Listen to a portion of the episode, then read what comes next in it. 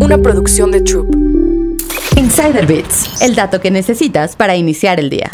Tom Cruise está envejeciendo, lo que provocará una crisis para los cines. Los actores que protagonizan las películas son un factor importante para que una persona decida verla en el cine o no, especialmente si las cintas se basan en ideas originales o nuevas propiedades intelectuales. De acuerdo con la encuesta realizada recientemente por National Research Group, Tom Cruise de 60 años es el favorito para ver en la pantalla grande. No es una sorpresa que él sea quien atrae la mayor cantidad de audiencia a las salas de cine, sobre todo si tomamos en cuenta que las películas más taquilleras de 2022 fue Top Gun Maverick, la esperada secuela de su éxito ochentero que recaudó más de 1.400 millones de dólares. En el ranking de National Research Group le siguieron Dwayne Johnson, Tom Hanks, Brad Pitt, Denzel Washington, Julia Roberts, Will Smith, Leonardo DiCaprio, Johnny Depp y Kevin Hart. Sin embargo, ¿sabes qué tienen en común todos ellos? Tienen más de 40 años. De hecho, en el top 20 de la lista, el más joven es Chris Hemsworth, quien alcanzará a sus colegas en el club de los 40 este año. Aunque la edad no debe ser un límite profesional, que las estrellas más populares envejezcan podría desencadenar una crisis en las salas de cine, que aún no se recuperan al 100% desde que reanudaron sus operaciones tras la pandemia de COVID-19.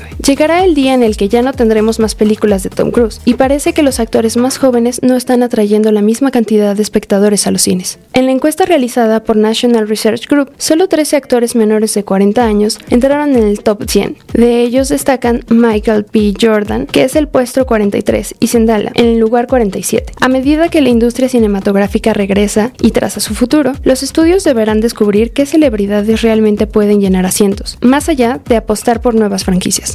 Insider Bits, el dato que necesitas para iniciar el día. Una producción de Troop.